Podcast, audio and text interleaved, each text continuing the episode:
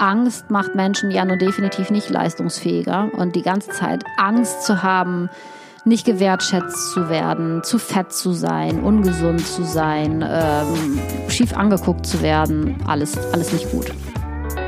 Moin, hallo und willkommen zurück zum Fearless Culture Podcast, in dem es um all das geht, worüber wir viel nachdenken, was uns nachts nicht schlafen lässt, worüber wir aber viel zu wenig sprechen, weil wir uns davor fürchten, weil es uns Angst macht.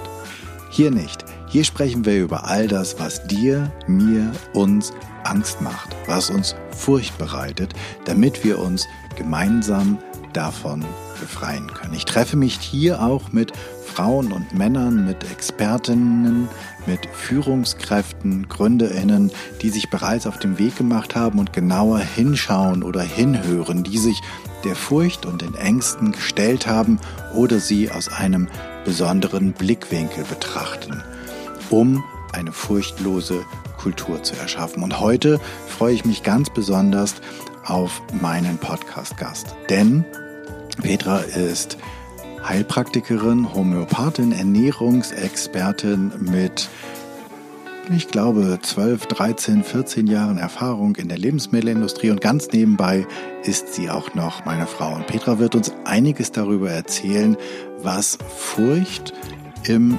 Kontext von Essen und Diäten bedeutet und warum viele von uns ganz, ganz viel nicht richtig machen bzw. falsch deuten. Es gibt einige neue Studien, von denen du vielleicht noch nichts gehört hast. Ich habe, bis sie mir davon erzählt hat, von einer ganzen Menge noch nichts gewusst und nichts geahnt. Und das ist schon ziemlich bahnbrechend, was sie erzählt.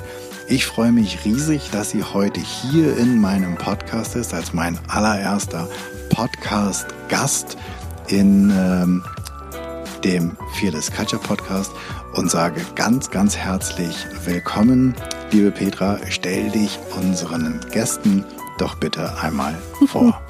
also, mein Name ist Petra, auch Schleifer. Ich bin 50 Jahre alt. Ähm, und ich beginne meine eigenen Vorträge immer gerne damit, dass ich erzähle, dass ich ab meinem neunten Lebensjahr auf Diät lebe und mich somit schon sehr, sehr lange mit dem Thema Abnehmen, Gewicht halten äh, und allem, was irgendwie dazugehört, beschäftige. Ich habe dann folglich aus dieser ja nicht freiwilligen Leidenschaft heraus Diäten zu machen, Ernährungswissenschaften studiert, habe lange in der Lebensmittelindustrie gearbeitet und bin irgendwann vor 15 Jahren sowas, ähm, bisschen länger ist es jetzt schon her, ausgestiegen und habe noch einen Heilpraktiker gemacht und arbeite seitdem ich den habe, das dauert zwei Jahre, ähm, ja, in eigenständiger heilpraktischer Praxis und auch in den letzten Jahren sehr viel mit Menschen, die mit Essstörungen, mit dem Abnehmenwunsch und so weiter zu kämpfen haben. Also sehr viel mit Gesundheit,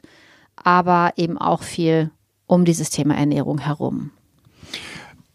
Du hast jetzt die unterschiedlichsten Erfahrungen sammeln können. Also du hast dich, wie du gerade gesagt hast, zum einen in der Lebensmittelindustrie, aber jetzt auch in deiner Praxis sehr viel mit dem Thema Ernährung und Diäten beschäftigt. Was hat oder wo, wo knüpft für dich da das Thema furchtloses Klima, furchtlose Kultur an? Was hat, was haben Diäten mit Furcht zu tun? Also ich, natürlich habe ich selbst eine Antwort drauf oder könnte ich wahrscheinlich mir eine zusammenbasteln, aber ich erzähl das doch bitte nochmal, weil es ist super spannend, weil es fast jeden von uns betrifft. Auch wenn du da draußen denkst, nö, wieso mich, wirst du jetzt gleich hören, dass es dich wahrscheinlich dann doch betrifft.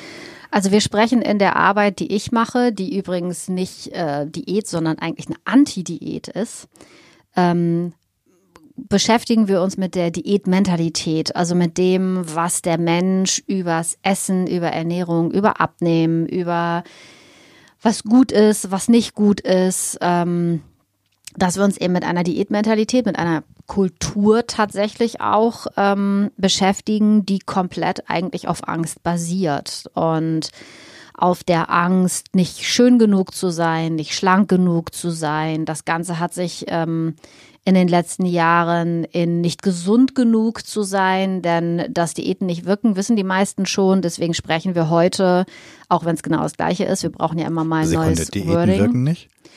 Diäten wirken nicht. Es gibt unfassbar viel wissenschaftliche Studien dazu, dass 95 Prozent der Diäten scheitern und dass Menschen im Zweifel nicht nur das Gewicht wieder zunehmen, was sie abgenommen haben, sondern sogar noch mehr.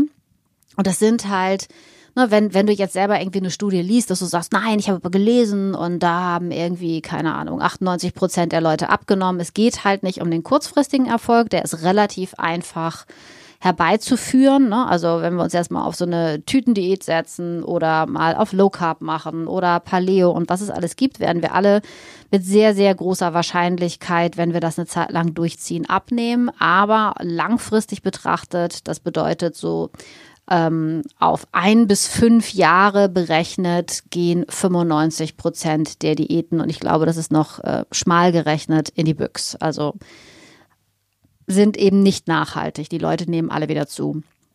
Und wenn ich aus meiner eigenen Erfahrung darauf gucke, kann ich sagen, ähm, ich habe das 41 Jahre lang sehr intensiv ausprobiert mit allen Hilfsmitteln und Coachingmitteln und ich weiß nicht, was einem es ist einfach so, der Körper ist einfach nicht dafür gemacht, Gewicht zu verlieren, weil der Körper einfach überleben will. Das ist einfach gegen jede Biologie des Menschen, wenn wir abnehmen wollen. Das ist das Unlogischste eigentlich, was ein Mensch machen kann. Und das, ne, wenn man sich das auf Tierebene vorstellt, gibt es kein Tier, was irgendwie abnehmen will. Naja, aber liegt es nicht daran, um jetzt mal das Teufelsadvokat zu spielen, dass die sowieso durch ihre Zeiten gehen, in denen sie weniger Futter finden und von daher die Diät sozusagen im Jahreszyklus automatisch mit drin ist? Naja, wenn du dir anguckst, wie Menschen auf die Welt kommen, wie wir Menschen als Kinder auf die Welt kommen, dann brauchen wir ja auch als Baby oder als Kleinkind oder als junger Erwachsener, wo wir noch relativ unbelastet meistens sind mit diesem Thema, brauchen wir ja auch keine Fastenzeit oder eine Diätzeit oder eine Retox, äh, Detox, äh, Reset, sonst was Zeit, sondern eigentlich ist es so, dass der Mensch dafür gemacht ist, oder auch wenn du dir deinen Hund anguckst, dann setzt du den ja nicht irgendwann ähm, auf eine Zeit, wo er nichts zu futtern kriegt. Mhm, stimmt. Ja, sondern den fütterst du halt das ganze Jahr über so, so gleich, wie es irgendwie geht, weiter. Und ähm, es gibt das natürlich, also wenn du jetzt an Eichhörnchen oder sowas äh, denkst, ne, klar gibt es da irgendwie sowas wie Winterzeit und so weiter, aber wir Menschen äh, bewegen uns im Sommer auch in der Regel mehr als im Winter. Okay. Und das heißt, wenn 95 oder mehr Prozent der Diäten scheitern, warum machen wir das dann? Also warum und ich meine, es ist ja egal, ob man sozusagen in den, in die Familie, in den Freundeskreis, in den Kollegenkreis, in die sozialen Medien oder in irgendeine Illustrierte guckt. Es scheint ja eigentlich permanent ist ja irgendjemand gerade dabei, sich äh, gesünder zu ernähren oder kurz mal ein bisschen abzunehmen oder in seine Bikini-Figur zu hungern oder, oder, oder. Ja, das ist eine gute Frage, denn ähm, dass, äh, wenn man sich sozusagen die Geschichte der Diät anguckt, dann stellt man einfach fest, dass es die schon sehr, sehr lange gibt. Ich glaube, seit 150 Jahren äh, ungefähr. Und dass es damals halt so war, dass Menschen ähm, auf die Idee gekommen sind, dass je dünner sie sind, umso reicher sehen sie aus. Also das hat schon immer etwas mit mit einem Status zu tun gehabt. Und das ist ja heute ähnlich, oder? Das ist total ähnlich. Das ist auch sozusagen tatsächlich so die Ursprungsidee, dass es irgendjemanden gab, der auf gar keinen Fall so aussehen wollte wie die armen Bauern.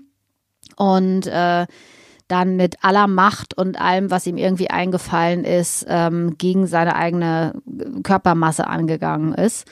Und das ist natürlich auch einen unfassbar riesig großen Markt dafür gibt, ähm, ja, Diätprodukte Ne, also wenn du dir anguckst, äh, seitdem wir das Thema Gluten auf dem Tisch haben, was jetzt auf einmal alles glutenfrei ist im Regal steht oder Kohlenhydrat reduziert. Es gibt ständig neue Superfoods. Es gibt einfach einen wahnsinnig großen Markt.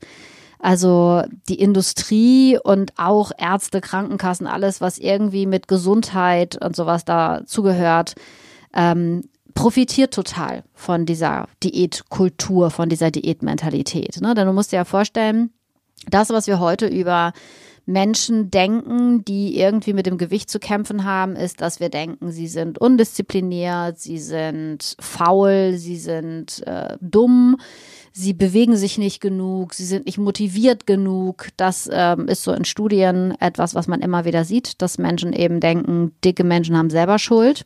Naja, das ist ja auch das, was, glaube ich, viele von uns auch denken, also naja, ohne, das denken Studien wir, zu lesen. Weil das denken wir, weil das irgendwann sozusagen ähm, in unsere Kultur als Glauben hineingekommen ist. So wie wir früher gedacht haben, die Welt ist eine Scheibe ähm, und da alle mit Blut unterschrieben hätten. So glauben wir heute eben, dass Diäten wichtig sind, dass wir uns zusammenreißen müssen, dass wir uns selber nicht vertrauen können, dem eigenen Körper nicht vertrauen können, dass es schlauer ist, auf den Kopf zu hören, als auf den Bauch zu hören. Ähm, ja, wir haben einfach eine Mentalität, die Ne, und da sind wir wieder bei deinem Thema, sehr von Angst durchsetzt ist, dass wir die Kontrolle verlieren und mit dem Kontrollverlust alles den Bach runtergeht. Genau, das, das ist etwas, was ich halt auch beobachte, dass man manchmal das Gefühl hat, dass die Pläne oder die, wie heißt das, Rigorosität, mit der Menschen und Männer genauso wie Frauen oder vielleicht sogar noch viel stärker Männer an irgendwelche Ernährungsformen herangehen, dass da schon was mit dem Thema Kontrolle zu tun hat. Und demnach, also wenn ich was kontrollieren will, brauche ich Sicherheit und Sicherheit brauche ich, weil ich eigentlich mich fürchte oder weil ich genau. Angst habe. Genau. Und deswegen zähle ich Punkte, Kalorien, äh, Kohlenhydrate, Fette, Trainingseinheiten, whatever, alles, was ich zählen kann, ist super. Ne? Viele haben Schrittmacher um den, ums Handgelenk. ja, mein Handy kann das auch. Genau, unsere, also diese ganze, das ganze technische Equipment äh, ist eben auch wunderbar dafür, uns immer wieder in diese Kontrolle zu drängen. Wenn du dir aber anguckst, wie Essen und der Stoffwechsel und so weiter eigentlich funktioniert, dann ist das halt vom vegetativen, vom sogenannten autonomen, autonomen Nervensystem des Menschen ähm, reguliert. Das ist so wie Atmen oder der Herzschlag. Das heißt, das sind alles Dinge, die müssen wir nicht kontrollieren, sondern indem wir die in Ruhe lassen, funktionieren die in der Regel am allerbesten. Ja, wenn du dir vorstellst, du würdest deinen Atem permanent kontrollieren und würdest immer denken, ich muss tiefer atmen und ich muss mehr atmen und ich muss mehr Sauerstoff in die Lungen kriegen, dann würdest du irgendwann äh, ja ohnmächtig werden, weil du hyperventilierst und leider umkippst. Das heißt jetzt, theoretisch wäre es, oder nicht theoretisch, sondern du sagst, es wäre gut, wir würden diesen ganzen Hype um die Ernährung einfach mal sein lassen und das essen, was wir essen wollen? Da, das ist nicht meine Meinung, habe ich mir auch nicht selber ausgedacht. Schade, ich wäre gern so schlau, sondern das ist tatsächlich heute ähm, Forschung. Ja, das ist das, was wir schon seit vielen Jahren wissen, wo aber ganz wenig Publicity mitgemacht wird, aus einem ganz einfachen Grund, dass einfach wahnsinnig viele Menschen daran verdienen, dass wir solche Dinge wie wir haben eine ähm, Übergewichtsepidemie, wir haben eine Diabetesepidemie, also das Wort Epidemie wird da total gerne benutzt. Und wir hauen da mit Zahlen um uns herum, die alle leider auch komplett ohne Sinn und Verstand sind, also die auch nicht wissenschaftlich ähm, nachhaltig sind. Darf ich da mal kurz rein? Mhm. Ähm, wo du sagst, Ernährungsepidemie oder Übergewichtsepidemie also ich weiß es ja nicht, aber das, was ich ja lese, ist, dass unsere Kinder immer dicker werden. Und dann gab es irgendwie so eine Studie, dass in England äh, äh, die Kinder aufgrund von Ernährung alle nicht äh, sozusagen so alt werden wie ihre Eltern und dass die Mexikaner, die oder Mexiko, die die übergewichtigsten Menschen hat und sowas. Sind das jetzt Fehlinformationen? Teils, teils. Also es ist natürlich schon so, dass es die ein oder andere Erkrankung ähm, mehr gibt, als es sie vielleicht früher gab. Das liegt aber nicht unbedingt immer nur ähm, daran, dass sich eben wirklich auch die Zahlen verändern, sondern manchmal haben wir einfach neue Messmethoden, manchmal haben wir einfach neue diagnostische ähm, Geschichten. Bei der ähm, Übergewichtsepidemie ist es ganz lustig und ganz einfach eigentlich gelaufen, nämlich wir haben ja den Body Mass Index, einen Wert, der ich glaube 1830 von einem Mathematiker und einem Statiker für eine Krankenkasse entwickelt wurde. Und ähm, wo heute ja viel der Body Mass Index und Gesundheit in einen Topf getan werden, was totaler Bullshit ist, weil beim Body Mass Index geht es einfach um das Gewicht berechnet auf die Größe und den Umfang.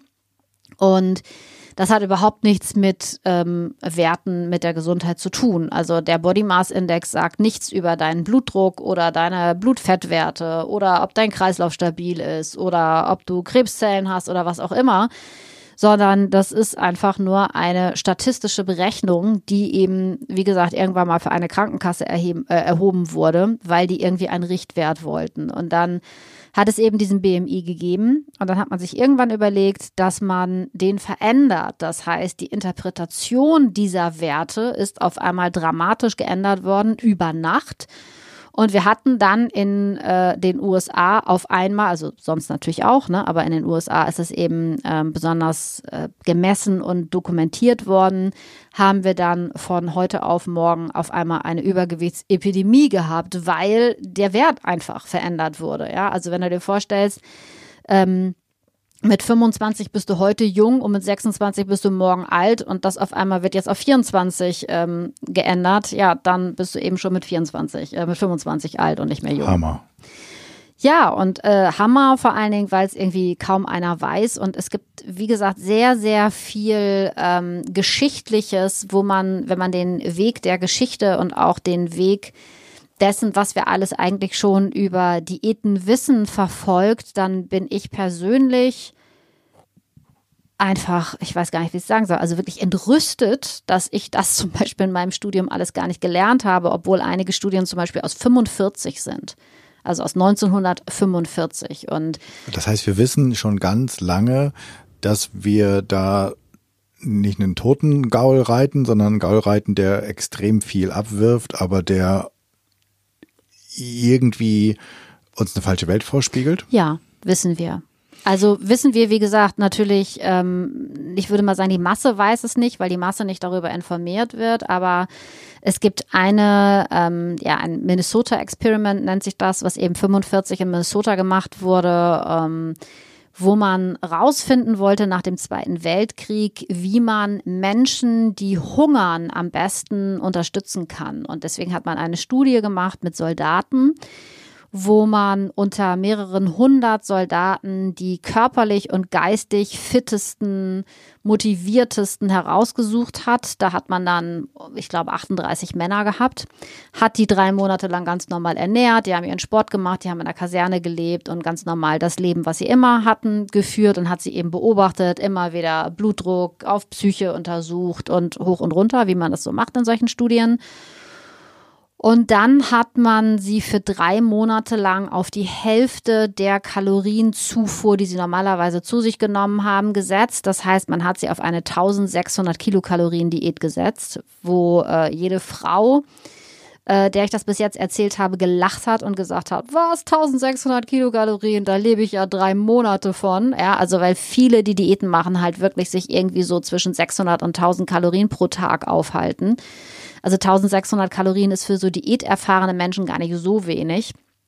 Ja, und dann haben diese Männer Symptome entwickelt, wo ich persönlich gedacht habe, so, oh mein Gott, ich bin nicht crazy. Äh, ich, ja, also immer wenn man Diät macht, fängt man an, komische Sachen zu machen. Ja, man fängt an, irgendwie Diätbücher, äh, Quatsch, Diätkochbücher auf einmal zu lesen. Und äh, ich weiß nicht, ob du dich dran erinnerst. Ähm, es gab Zeiten, als ich Diät gemacht habe, da hast du jeden Tag Kuchen zu essen gekriegt. Das war wunderbar.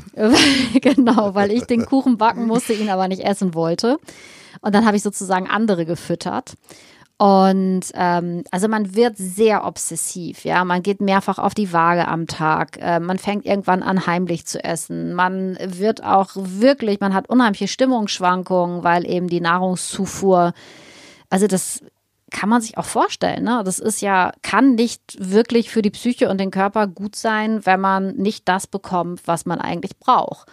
Und ähm, diese jungen Männer in Minnesota, die haben genau das auch entwickelt. Diese jungen Männer sind teilweise in die Psychiatrie gekommen und sind teilweise ähm, mit Bodyguards sozusagen nur noch vor die Tür gelassen worden, weil sie ständig anfingen, sich irgendwo Milchshakes zu kaufen und äh, zu betrügen.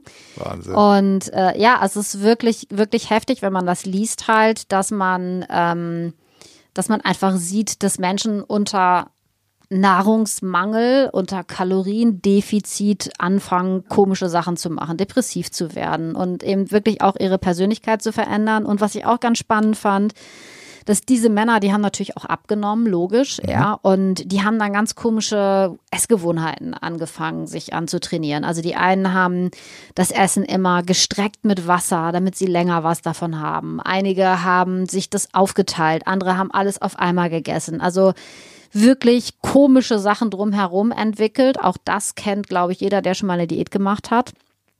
Und also ich habe mich auf jeden Fall sehr darin wiedergefunden und fand es irgendwie lustig, dass Männer 1945, äh, ne, ich weiß nicht, ob es die Vogue überhaupt schon gab, also wenn auf jeden Fall nicht für Männer, ja, und auch nicht angetreten sind für irgendein Schönheitsideal, sondern weil sie die Welt retten wollten vor Hungersnöten. Ähm, dass es trotzdem, dass sie trotzdem diese äh, Symptome entwickelt haben. Das fand ich schon recht beeindruckend. Und schlimm fand ich es allerdings, wie gesagt, dass wir immer noch auf diesem Trip sind und immer noch mit einer Inbrunst Diätprodukte und solche Dinge verkauft werden, obwohl es eben nichts bringt. Warum tun wir das? Also wir Warum spielen wir Lotto, wäre die Gegenfrage.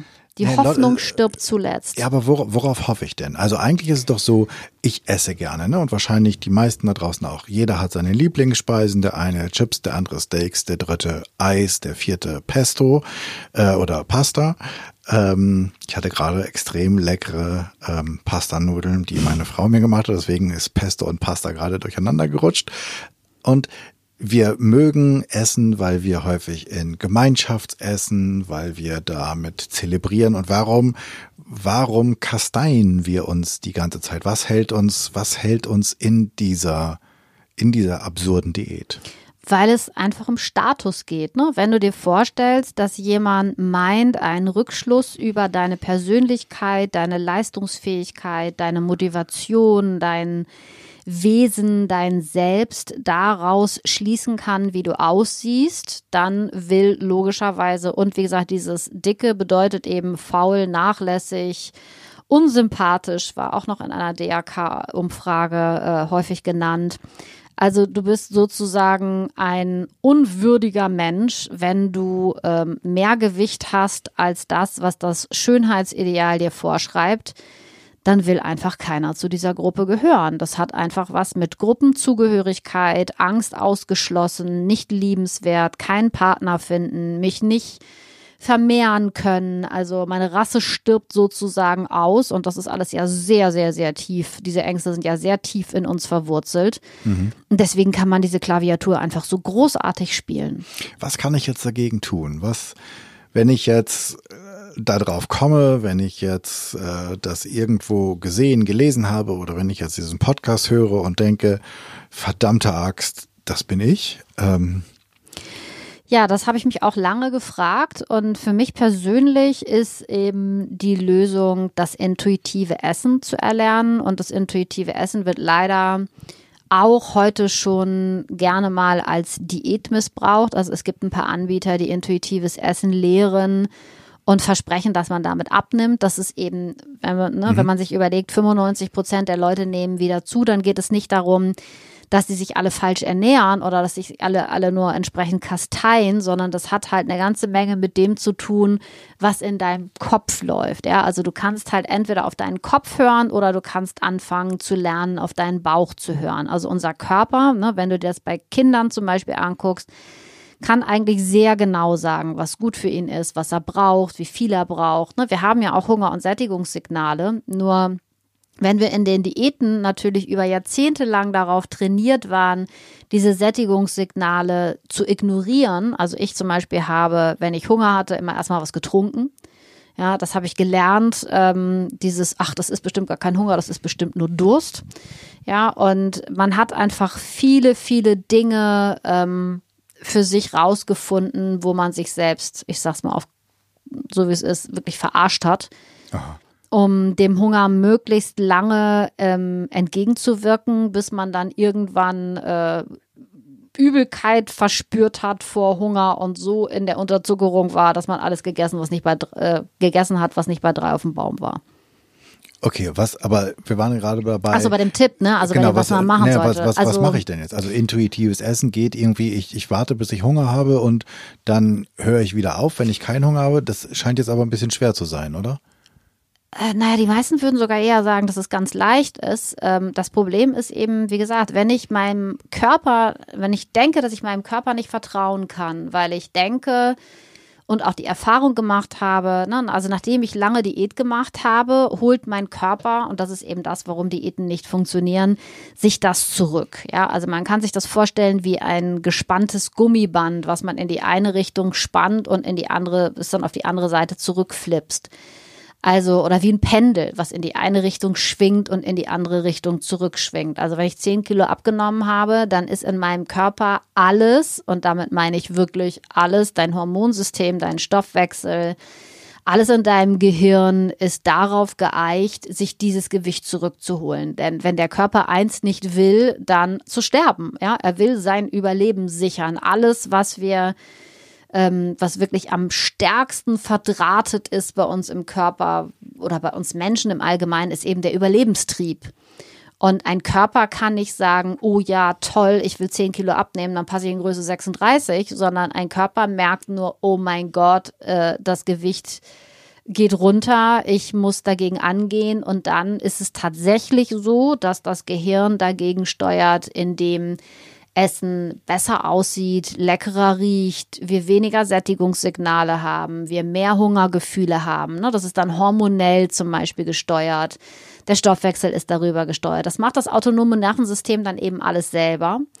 Und das ist dann wirklich ein bisschen sowas wie, wir kämpfen mit dem Kopf dafür abzunehmen und unser Körper kämpft mit aller Kraft dagegen. Und wenn du dir überlegst, dass fünf Prozent von uns Menschen so gesteuert ist, dass wir es willentlich beeinflussen können und 95 Prozent unbewusst und körperlich gesteuert wird, dann ähm, ja, können wir uns vorstellen, aber, wie, das, wie das weitergeht. Aber jetzt, jetzt gibt es ja einige, die berichten, und ich kenne das auch, die, was weiß ich, dann Stressesser sind, also die sich da sozusagen eine Tüte Chips reinhauen und oder was weiß ich, ein Liter Eis oder was weiß ich, drei Pizzen, so das ist ja das, was mein Körper gerade haben will, oder nicht? Nee, ist es dann tatsächlich nicht. Also es gibt dann schon eine Unterscheidung zwischen intuitivem Essen und emotionalem Essen. Also dieses emotionale Essen lernt man dann eben auch anders, dem anders zu begegnen als, ähm, als, als dem körperlichen Hunger. Und das intuitive Essen ist eben auch nicht sowas wie, wir haben da mal ein Zehn-Schritte-Programm vorbereitet, sondern es ist halt ein Prozess. Und da geht es eben viel darum, ähm, achtsam zu sein, in sich reinzuspüren und zu gucken, okay, ist das jetzt zum Beispiel ein emotionaler Hunger? Ist das wirklich ein körperlicher Hunger? Ist es Stress, den ich habe? Und ne, bin ich traurig? Fühle ich mich einsam? Ist das jetzt irgendetwas Emotionales, was ich gerade nicht handeln kann? Und dann eben auch mit den Menschen zu erarbeiten. Also das mache ich dann eben, ne, dass ich dann eben auch mit den Menschen zu erarbeiten, okay, was kann ich anstatt dessen tun? Ja, also wenn Oma gestorben ist, äh, wird auch die Tüte Chips Oma nicht wieder lebendig machen. Mhm, und jetzt gibt es ja trotzdem, ich ähm, denke da halt an so ein paar Menschen, die ich kenne, die in, sagen wir mal, in meiner Wahrnehmung oder in der Landläufigkeit einfach auch nicht wirklich gesund essen. Also die gehen dann zu irgendeinem Discounter und holen sich dann Mikrowellenessen und knallen sich das in die Mikrowelle. Wie funktioniert, also funktioniert, intu, also funktioniert dieses Konzept da? Also ich bin da halt jetzt mal wieder so ein bisschen äh, zwangsskeptisch als derjenige am Mikro. Was, was ist mit denen? Also die. Also erstens ist da auch, also da finde ich, ist eine, eine Sache nochmal ganz wichtig, dass Essen nicht etwas ist, was wir moralisch bewerten sollten. Also wenn jemand ähm, sich von Mikrowellenessen eines Discounters ernährt, weil er der Meinung ist, dass er nicht mehr verdient hat oder sich nicht mehr leisten kann oder was auch immer, dann steht es uns nicht zu, ähm, auf unserem hohen Ross zu sitzen und zu sagen, ja, also ich kaufe aber nur Bio und äh, dann auch nur von schwangeren Nonnen unter Wasser geklöppelt.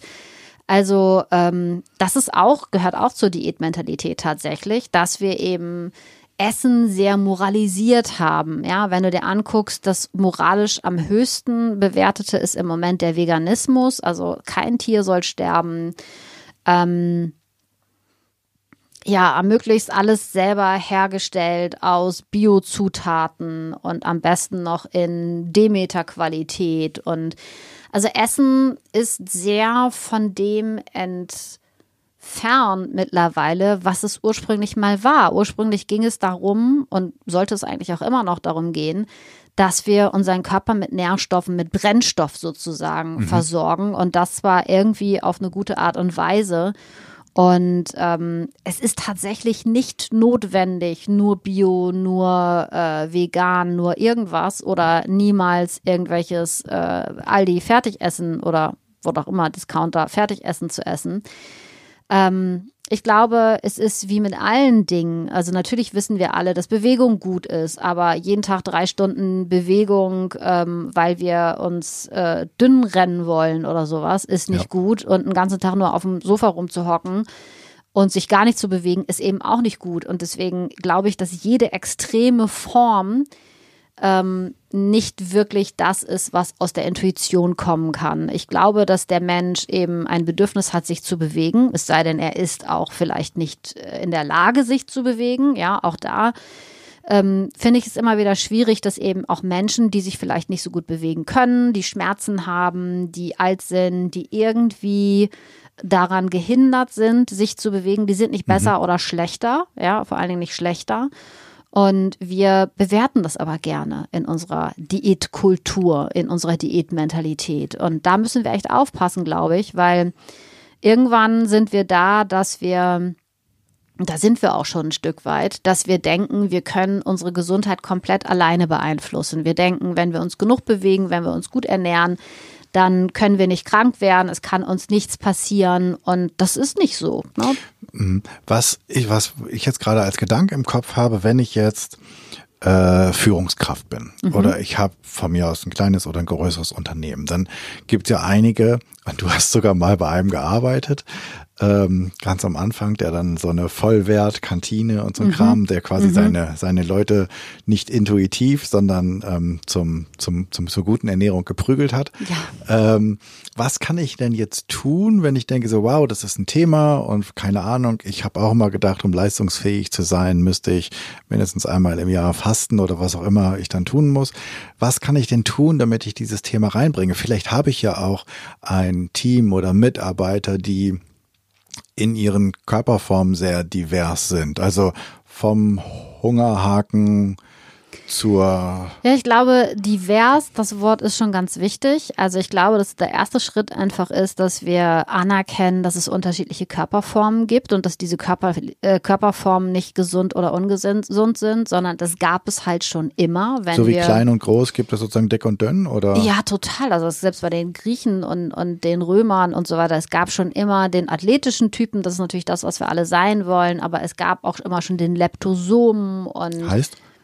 Äh, Leptosom ist der lange dünne und es gibt auch den kleinen dicken und also es gibt da oder wenn du dir die ayurvedische Typenlehre anguckst mit Vata, Pitta, Kapha, ähm, in der chinesischen ähm, Medizin gibt es das. Es gibt das eigentlich überall und egal wo du guckst, weltweit, ob in Urvölkern oder auch sonst, es gibt immer schon dünne und dicke Menschen und es ist nicht so, dass sie total unterschiedlich essen, sondern äh, auch in Familien gibt es welche, die eben ein bisschen mehr drauf haben und welche, die essen können wie wie ein Yachthund und nicht ein Gramm zunehmen. Mhm. Also meine Mutter zum Beispiel ist so ein Typ äh, Verbrennungsmotor.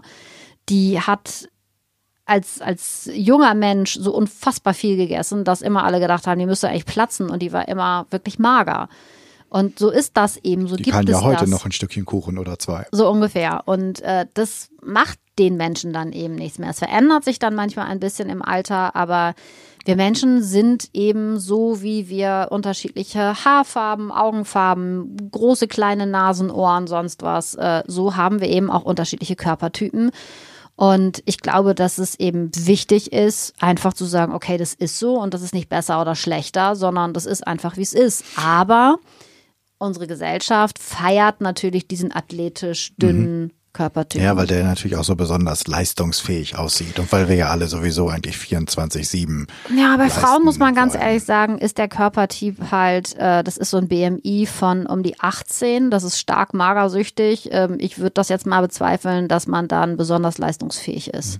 Was mache ich denn jetzt? Kommen wir mal zurück, sozusagen ich, ich als Führungskraft. Also ich habe da auch so, vielleicht habe ich sogar das Gefühl, dass Ich glaube, ich, es ist wichtig, dass ich mit, mich mit meinen eigenen Vorurteilen auseinandersetze, Ja. wenn ich Führungskraft bin, dass ich also wirklich für mich selber auch gucke, behandle ich den Übergewichtigen und Übergewicht ist ein blödes Wort, ja, aber ich sage jetzt mal den dicken Mitarbeiter genauso wie den dünnen Mitarbeiter, traue ich dem genauso viel zu. Da wissen wir rein statistisch, ähm, nein, äh, der kriegt den Job weniger, der kriegt die Beförderung weniger, äh, die Frau sowieso nicht. Und über den denke ich halt, dass er undisziplinierter ist. Und das heißt, da könnte ich erstmal an meinem eigenen Mindset arbeiten und gucken, ist das weil es eine Diätkultur gibt oder ist das wirklich die Wahrheit? Also in meiner Wahrnehmung und ähm, ich arbeite ja sehr, sehr viel mit Frauen und ich arbeite auch sehr, sehr viel mit sehr intelligenten Frauen, weil die überhaupt diesen Ansatz, den ich habe, auch erstmal checken müssen, wenn man mal ehrlich ist. Der ist eben noch nicht so verbreitet und die Frauen, mit denen ich arbeite, die sind unfassbar erfolgreich beruflich und die sind mega schlau und sprechen oft viele Sprachen und ich bin immer ganz beeindruckt und äh, höre aber trotzdem eben auch so Geschichten, dass sie ähm, karrieretechnisch oft sehr lange warten mussten, bis sie dahin gekommen sind. macht das auch was, ähm, also ich absolut gekauft. Und trotzdem die Frage, macht das doch auch bestimmt was mit denjenigen, die halt, also wenn ich nicht dem athletischen Typus entspreche, dann habe ich doch mit großer Wahrscheinlichkeit häufiger auch so ein Selbstwert oder Selbstbewusstseinsthema als die mit dem athletischen.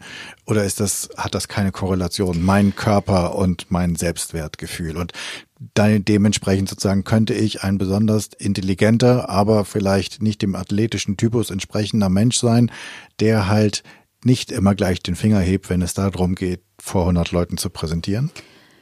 Ja, auf jeden Fall. Denn wenn ich ähm, als, also so wie ich zum Beispiel als dickes Kind, ähm, also ich war gar nicht Du dick, aber ja, aber mir wurde immer gesagt, ich bin ein dickes Kind. Mir ist halt immer gesagt worden, wenn du nicht abnimmst, kannst du dies nicht schaffen. Wenn du nicht abnimmst, wirst du nie einen Mann finden. Ähm, du wirst äh, keine Karriere machen. Du wirst das alles nicht schaffen. Dich werden Menschen nicht mögen und so weiter. Und das macht natürlich was mit einem, ganz klar. Aber eine andere Geschichte, die ich auch noch ganz wichtig finde, ist, stell dir mal vor, wie leistungsfähig du bist, wenn du die ganze Zeit dabei bist, Punkte, Kalorien oder irgendeinen Blödsinn zu zählen. Die ganze Zeit dabei bist, deine Kraft dafür zu nutzen, dich zusammenzureißen und immer zu denken, du bist nicht wertvoll genug, du bist nicht gut genug, du bist nicht leistungsfähig genug. Das hält einen wahnsinnig zurück. Und wenn ich mir überlege, wenn ich die Energie, die ich in Diäten gesteckt habe, in meinen Job oder überhaupt in meine Karriere gesteckt hätte, ich würde sagen, Frau Merkel, ich komme, ne? Also das ähm, hätte definitiv mit meiner, mit meinem beruflichen Werdegang ähm, etwas anderes gemacht. Ja, wenn wir uns dann angucken, wie das Gehirn funktioniert und dass du halt auch eine gewisse Gehirnkapazität Genau, hast und wenn genau. du einen Teil der Kapazität die ganze Zeit damit belegst, oh, oh Gott, wie sehe ich aus, wenn Genau. ich da vorne stehe. Genau. Dann, und ich muss noch ähm, zum Sport und ich habe noch nicht eingekauft und ich Genau. habe die Möhren noch nicht geschraubt und überhaupt habe ich jetzt einen Schokoriegel gegessen Aber ich und für heute ist sowieso schon mal doof. Ja, dann wird das auch nichts mehr mit der guten Idee. Also das ist ähm, ein Riesenthema. Ich glaube, dass das auch ein Riesenthema ist, was man Frauen irgendwann geschenkt hat, um die Klappe zu halten. Also um Frauen wirklich auch mundtot zu machen, nach dem Motto, misch dich nicht in die Angelegenheiten der Männer, sieh lieber zu, dass du gut aussiehst. Dann äh, kriegst du, das passt ja sehr in dieses patriarchale System. Es ist ja auch ganz lange also zumindest gefühlt ein echtes Frauenthema gewesen, oder? Also ja, das ist ja die letzten, weiß ich nicht, fünf Jahre na, ich würde sagen, die Jahre? letzten zehn Jahre hat die Industrie eben jetzt auch ähm, sorgt Die immer mehr Hälfte. dafür. Ja, überleg mal, was das für ein Markt ist. Ja. Ne? Und ich meine, ich kenne viele junge Menschen, die ab 15, 16, also gerade Jungs dann eben, die ins Fitnesscenter gehen, die keinen Zucker mehr essen, die irgendwelche Eiweißpräparate kaufen. Ein Riesenmarkt. Und da bei Männern das eben jetzt sehr viel mit Leistungsfähigkeit und Potenz und ich weiß nicht, was verbunden wird, werden die Männer da hundertprozentig genauso rauf, drauf reinfallen, wie wir Frauen das. Wo du gerade Zucker gesagt hast, jetzt gibt es doch, ich muss da, oder ich, ich würde da gerne noch einmal drauf zurück. Ähm, es gibt doch diese, diese Studien, dass man von Zucker oder das Zucker abhängiger macht als Heroin und sowas. Das stimmt aber trotzdem. Naja, also du kannst letztendlich ja von allen Dingen abhängig werden. Du kannst ja auch vom Glücksspiel oder von Sex oder von allem Möglichen abhängig werden. Und genauso kannst du halt abhängig werden von ähm, Essen. Und ähm, Essen aber eben nicht in Form eines Stoffes, sondern in Form einer, einer Handlung. Ja, also wenn du dir vorstellst, ähm, du hast Süßigkeiten, ja, und du lernst, Süßigkeiten sind Belohnung. Ne? Also du kriegst immer, wenn du als Kind was gut gemacht hast, kriegst du halt Süßigkeiten. So, und damit tröstest du dich und damit verwöhnst du dich und damit hast du Spaß und ne, Kindergeburtstag, Süßigkeiten, Torte und was wir da alles lernen. So, und jetzt geht's dir schlecht. Ja, also ich meine, Alkohol, da macht das erste Bier auch nicht süchtig, sondern irgendwann gibt es einfach diese Kombination aus, du hast einen Schmerz, den willst du betäuben und eine Handlung hilft dir dabei, weil es eben so gut ähm, geprägt ist, ja, gewired ist, würden wir, würden wir da sagen. Ne? Also weil wir einfach so viele Hirnnerven und so viele Hirnverknüpfungen sozusagen haben, dass das eben Spaß für uns bedeutet. Und das kann natürlich dann dazu führen, dass wir unsere ähm, Probleme nicht mehr lösen, sondern dass wir versuchen, sie die ganze Zeit über Zucker und Lebensmittel zu bewältigen. Ja. Wenn du das jetzt gerade sagst, ähm, von wegen sich belohnen, kenne ich total. Ähm, nachdem was gelungen ist oder was misslungen ist oder man länger an irgendwas gearbeitet hat, belohnt man sich erstmal. Dann wird ein Kaffee gezogen und dann gibt es irgendwas Süßes. Hast du eine Idee, was ich anstatt dessen? Ich stelle mir das gerade im Büro vor. Ich habe in meiner Karriere so viele Menschen kennengelernt, die in ihren Schreibtisch, Schubladen irgendwo die Gummibärchen, die Schokolade, das Marabu hatten, was es dann immer gab, was weiß ich, zur Belohnung oder zwischendurch. Was mache ich Aber wenn du dir die jetzt zum Beispiel mal anguckst, Ja. dann waren da sowohl dicke als auch dünne, ja, oder? ja, ja, ja, ja, ja, aber Und ich habe dann, warum lassen wir denen das nicht einfach? Wenn ein Stück Marabu dich jetzt glücklich macht, mein Gott, also sie werden nicht krank davon, sie sind nicht hardcore übergewichtig davon.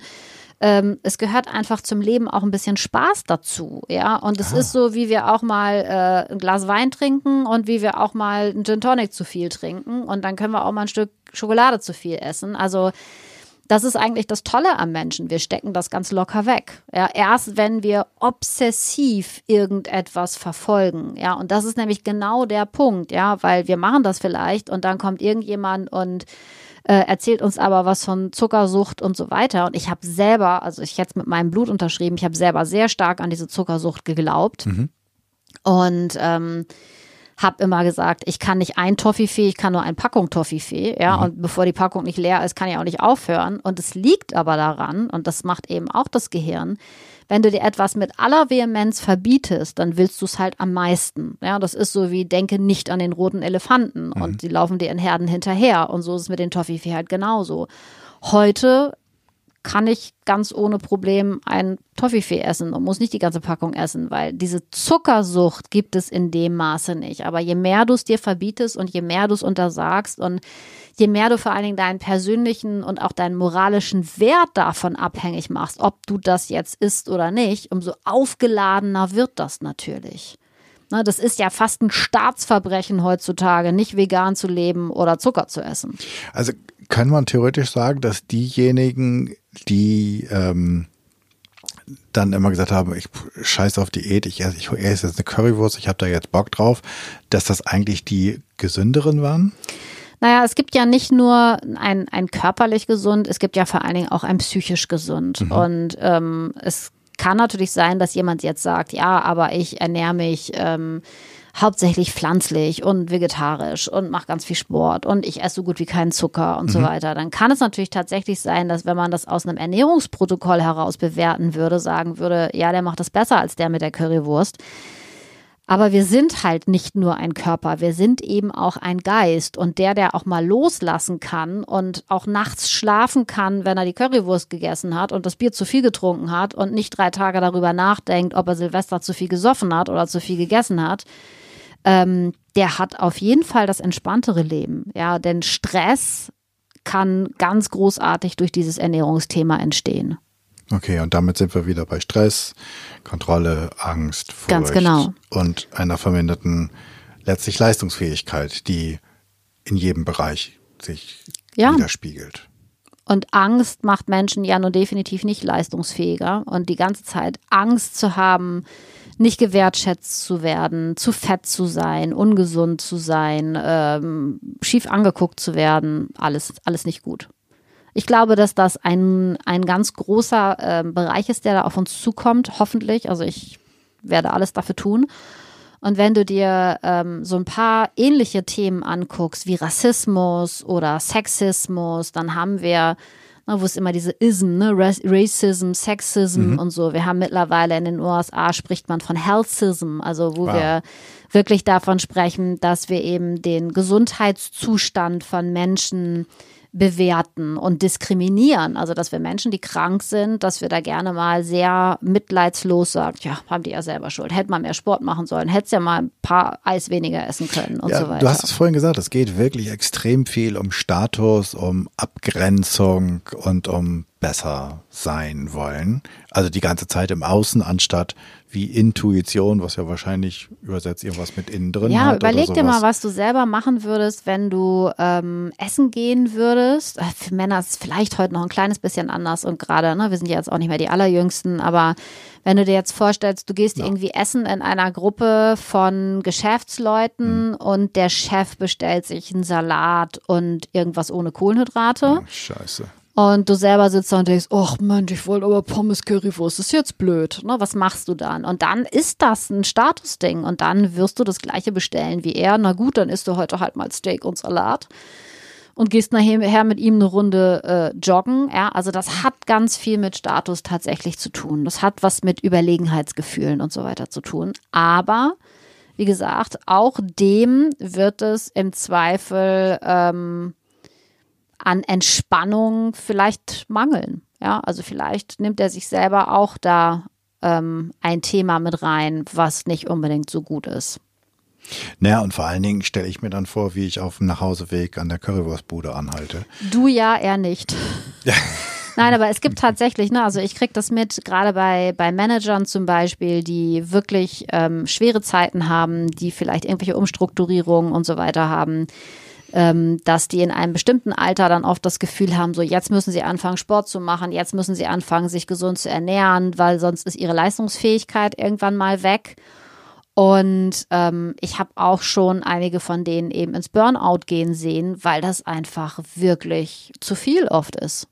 Na, also es ist auch nicht gesund. Du hast dann die ganze Zeit so viel mehr Stresshormone, du hast so viel mehr Cortisol, du hast so viel mehr Adrenalin, du hast so viel mehr auszuhalten in deinem Körper, dass das nicht gesund ist, auch wenn du denkst, dass es das eigentlich wäre. Das kommt natürlich immer sehr aufs Maß an. Ne? Mhm. Wenn jetzt jemand sagt, Mensch, ich gehe jetzt zweimal die Woche joggen und äh, ich esse jetzt mittags einfach auch öfter mal einen Salat anstatt die Pasta, alles wunderbar. Ja, also es ist nicht so, dass es sich nicht lohnt, hier und da mal ähm, eine eine Lebensmittelauswahl oder ein, die Auswahl eines Essens ähm, irgendwie zu überdenken. Aber es kommt eben, wie gesagt, immer aufs Maß an. Also ne? du sagst nicht, dass es Quatsch ist, ähm, Gemüse und Obst und Gesundes zu essen oder das, was gesund ist.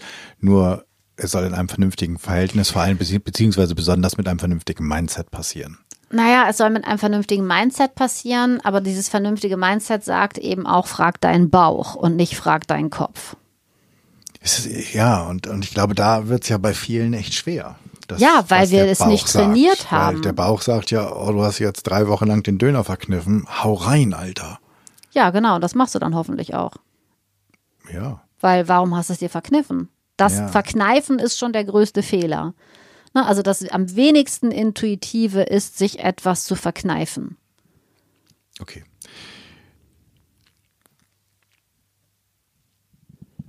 Wie kriegst du die, Bo die Brücke? Ja, ja. How to. Ja, how to Schlagsebrücke. Ich wollte gerade sagen, auf geht's. Ähm, lasst uns an der nächsten Currywurstbude Okay, ich, ich, kann ja einfach noch mal so ein paar Sachen dazu sagen, was ich denke, was irgendwie, womit man sich da beschäftigen kann. Ja, also man kann sich sehr gut eben mit dem intuitiven Essen beschäftigen. Man kann sich sehr gut damit beschäftigen. Ähm, Sag mal ganz kurz, wo finde ich intuitives Essen? Wo finde ich dich überhaupt? Fangen wir doch da mal an. Du findest mich unter Belly und Mind, mhm. Belly and Mind petraschleifer.de oder unter petraschleifer.de.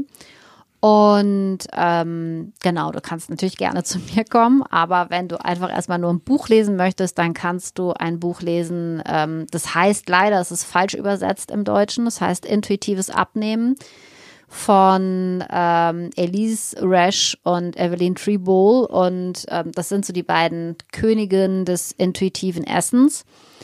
Ähm, was zumindest die Prinzipien des intuitiven Essens ähm, sehr gut erklärt und eben auch die Studien, die Wissenschaft und mhm. so weiter ähm, mit zeigt, warum es tatsächlich sinnvoll ist.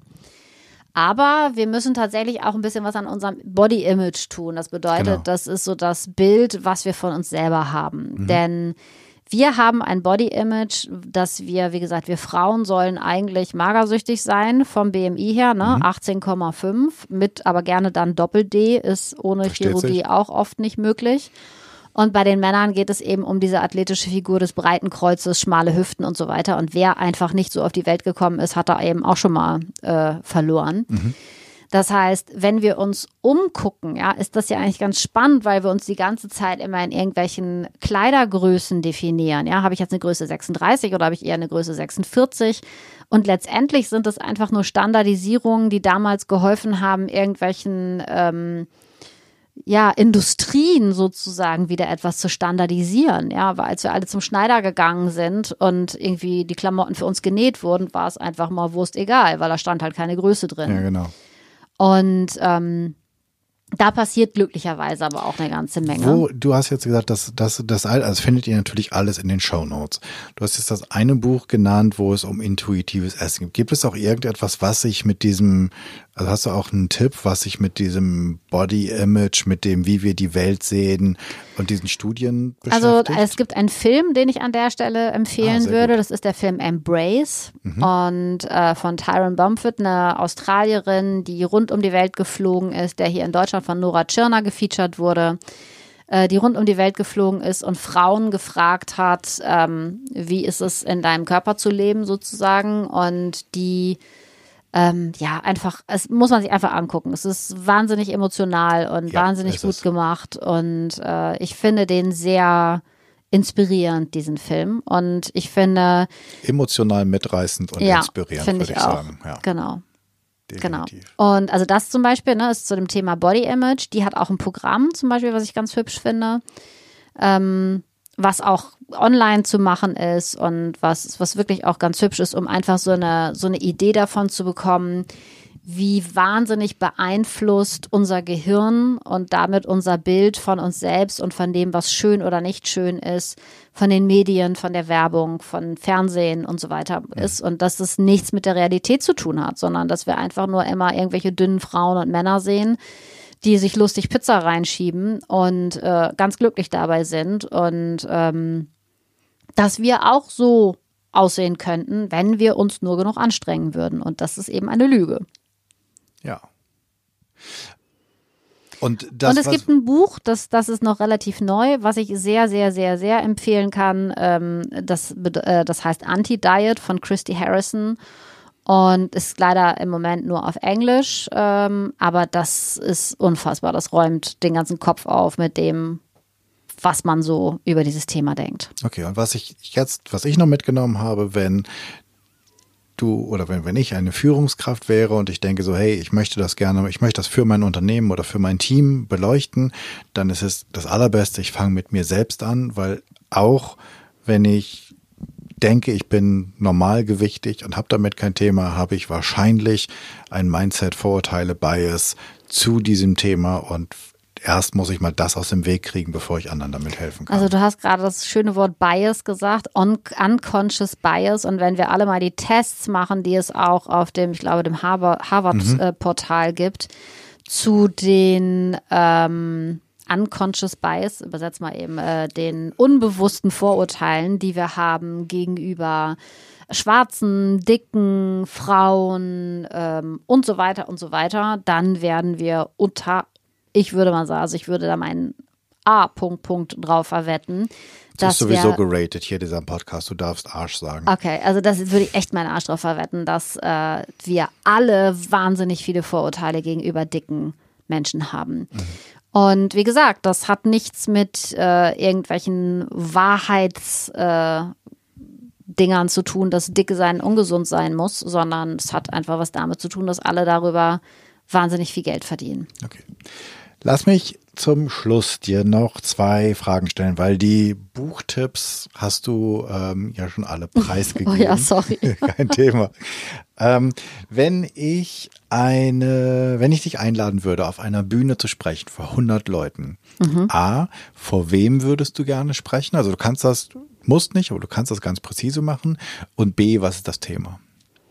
Ja, ich würde, ähm, also da ich selber eine Frau bin und selber so lange unter diesem Thema ähm, gelitten habe, sage ich mal, würde ich äh, vor Frauen sprechen wollen, äh, jeder in jeder Altersgruppe, aber auch gerne vor Frauen, die irgendwie noch im Beruf sind, weil ich glaube, dass so wahnsinnig viel Kraft und Energie frei wird, wenn wir diese unbewussten Vorurteile abbauen und wenn wir uns mehr trauen und wenn wir unsere Kraft für wichtige Dinge einsetzen, ob das jetzt für irgendwelches Politisches oder für irgendwas in der eigenen Karriere ist.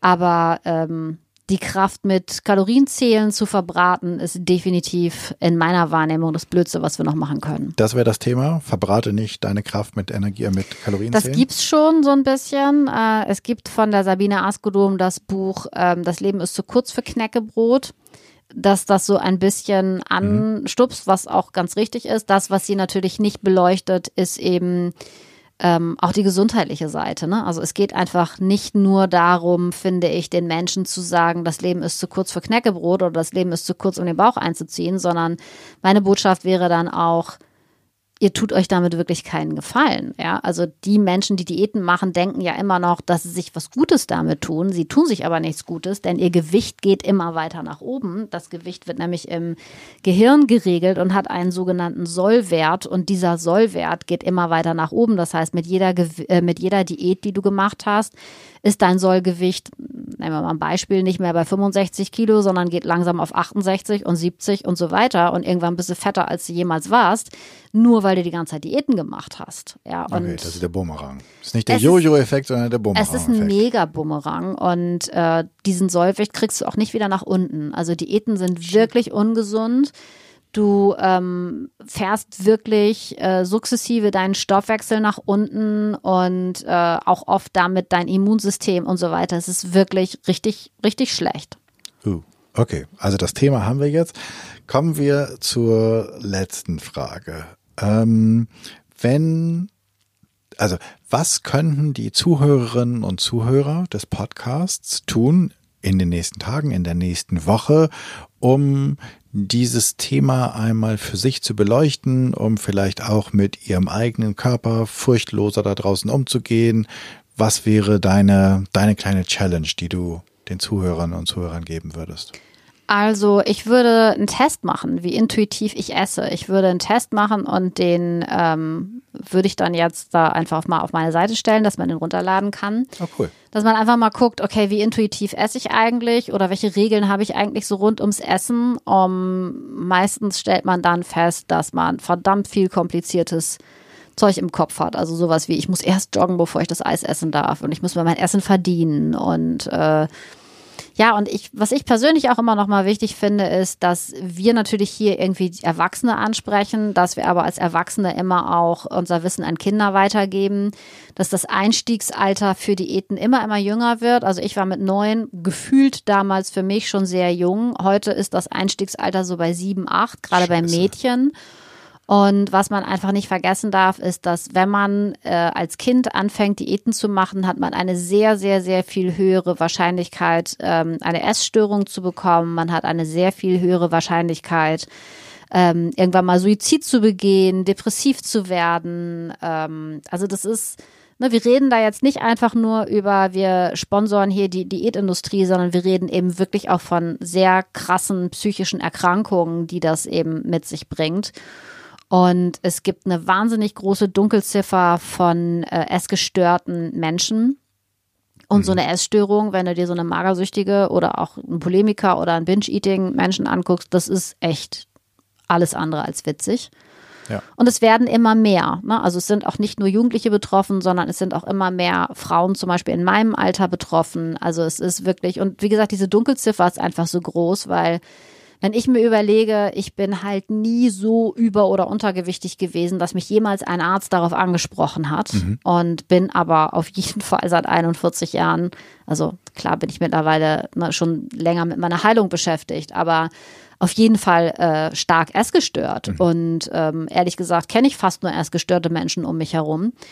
Und es wird aber nie diagnostiziert, weil, wie gesagt, äh, ne, ich nie so dünn war, als dass meine Regel ausgeblieben ist und ich auch nie so dick war, dass irgendein Arzt gesagt hat, so jetzt müssen Sie aber mal. Ne? Also weil ich einfach Glück habe mit meinen Genen, dass ich zwar auch nicht zu den ganz dünnen gehöre, aber eben auch nicht zu den ganz dicken gehöre. Mhm. Und das ist der einzige Grund, äh, warum man eben immer wieder durch das Raster fällt weil sich keiner sein das Verhalten rund um Ernährung und Essen anguckt, sondern immer nur auf das Gewicht guckt. Alles und das klar. ist einfach der größte Fehler, den wir machen können. Ja.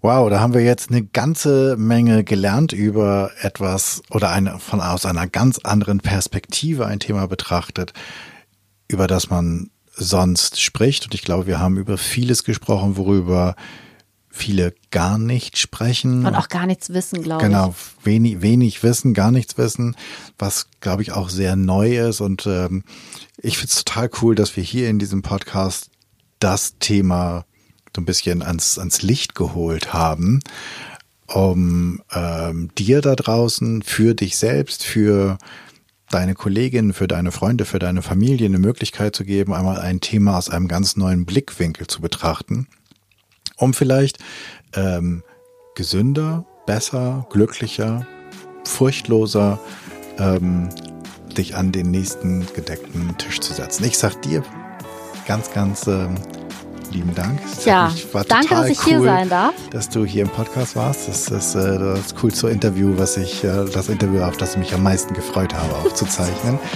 ähm, deswegen tausend Dank, dass du hier warst, liebe Petra. Vielen, vielen Dank.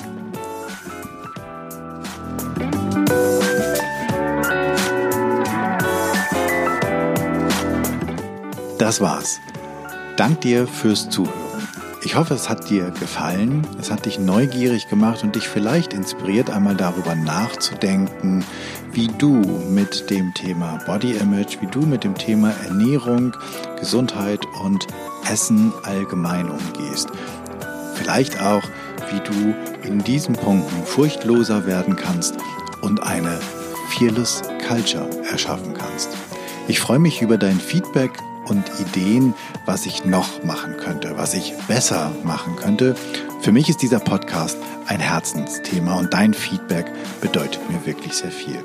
Wenn du ein Thema hast, von dem du meinst, das müsste mal besprochen werden und du bist eine gute Ansprechpartnerin oder du kennst jemanden, dann schreib mir bitte an podcast.janschleifer.com. Abonniere den Podcast auf iTunes, Spotify, Stitcher, wo auch immer du Podcast hörst.